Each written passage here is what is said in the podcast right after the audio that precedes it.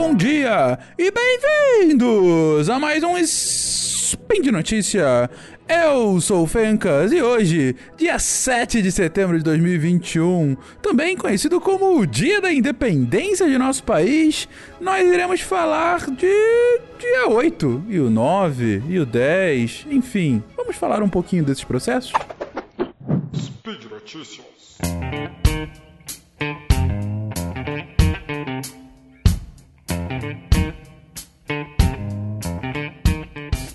Queria aproveitar esse dia tão emblemático da nossa história para falar sobre processos revolucionários, processos que acabam mudando estruturas de poder.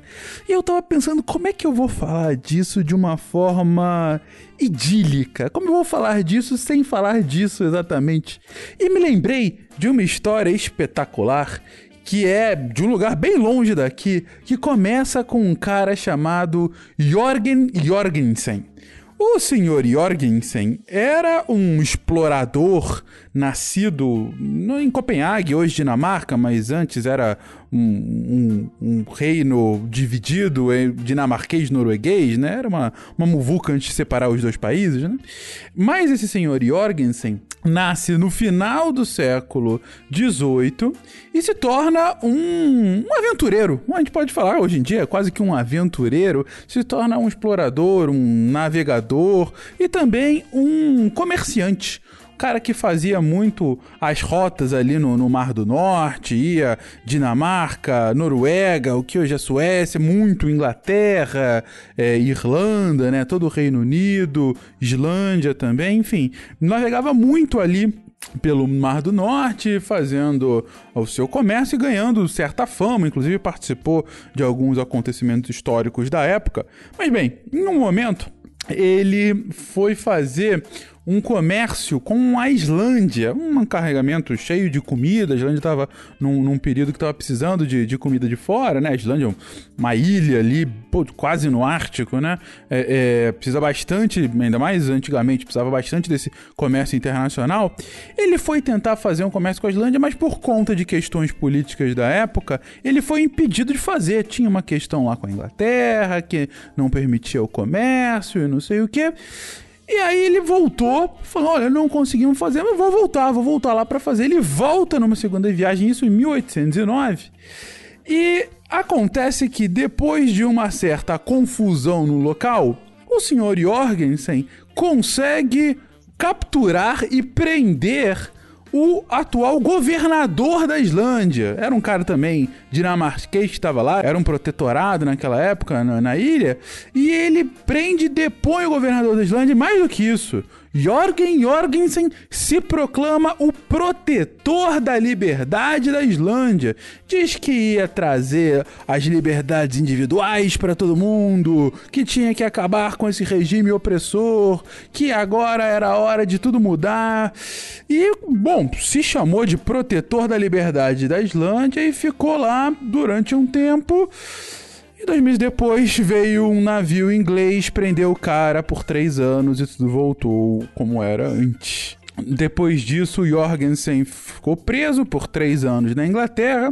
E depois que acabou sendo solto, ele virou um viciado em jogos e bebidas depois acabou sendo extraditado e foi parar na Tasmânia, aquela mesmo do, Tasmania. Tasmânia, que é uma, uma ilhota que fica ali no, no sul da Austrália, né? E viveu lá sua vida até o fim dela. Mas o ápice, o que o tornou célebre aqui para essa nossa conversa é esse esse esse momento revolucionário, mas tão pequeno uh, que acontece na Islândia naquele momento.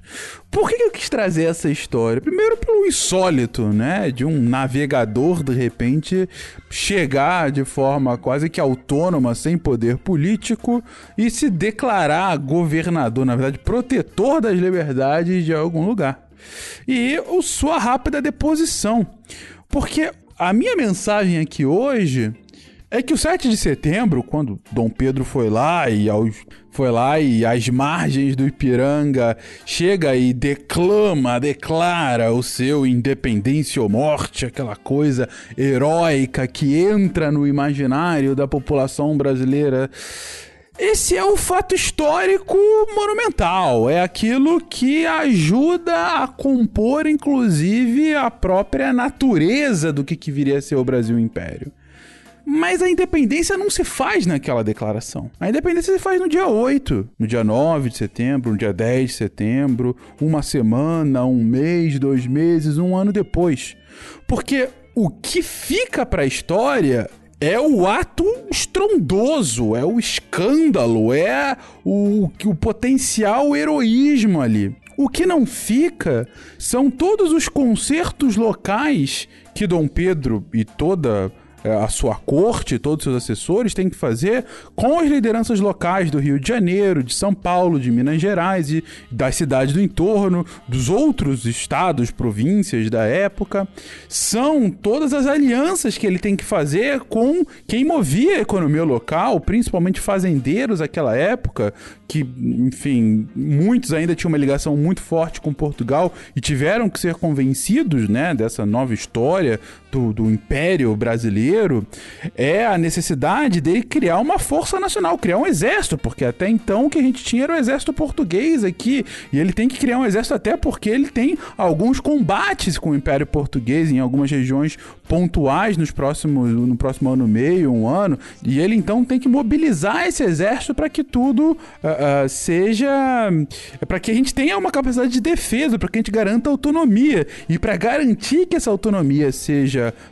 perene, ele começa a negociar com outros países, com outras potências mundiais, vai, leva, é, é envia é, emissários para a Europa para negociar com a Grã-Bretanha, claro, com o próprio Portugal, com outras potências europeias, como a França, à época, é, fala com os Estados Unidos, uma potência latente ainda aqui, que é o primeiro, inclusive, a reconhecer a independência brasileira um ano e meio depois de, de que ela acontece, enfim. É, ele paga pela independência para Portugal e paga uma, uma, uma, soma bastante vultuosa por essa independência, a fim de evitar qualquer, quaisquer novas guerras. Ou seja, a independência, é claro que tem o fato histórico. É claro que tem o dia. É claro que tem o, o, o arroubo daquele momento e o que entra para o imaginário. Mas a independência, assim como qualquer tipo de movimento revolucionário, qualquer tipo de movimento que esteja lutando contra o sistema, que esteja querendo trazer algum outro tipo de visão de mundo, seja porque a visão anterior é ultrapassada, ela é injusta, ela não defende a real liberdade daqueles povos, esse movimento tem que ser ancorado na realidade e não só no imaginário daqueles revolucionários principalmente se eles forem somente exploradores que querem se colocar como protetores da liberdade. E é com essa mensagem, mensagem curta, breve, mas uma boa lição de história, história sempre nos ensinando, que eu queria deixar vocês aqui hoje. Espero que vocês todos tenham um excelente 7 de setembro da melhor forma possível, mas mais do que isso, que a gente tenha ainda melhores dias 8, 9, 10 e enfim, os próximos dias depois desse. Um beijo para todo mundo e até amanhã. Tchau, tchau.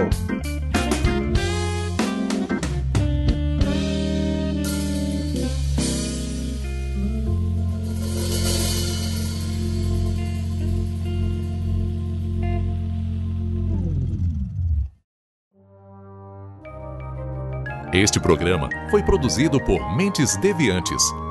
deviante.com.br.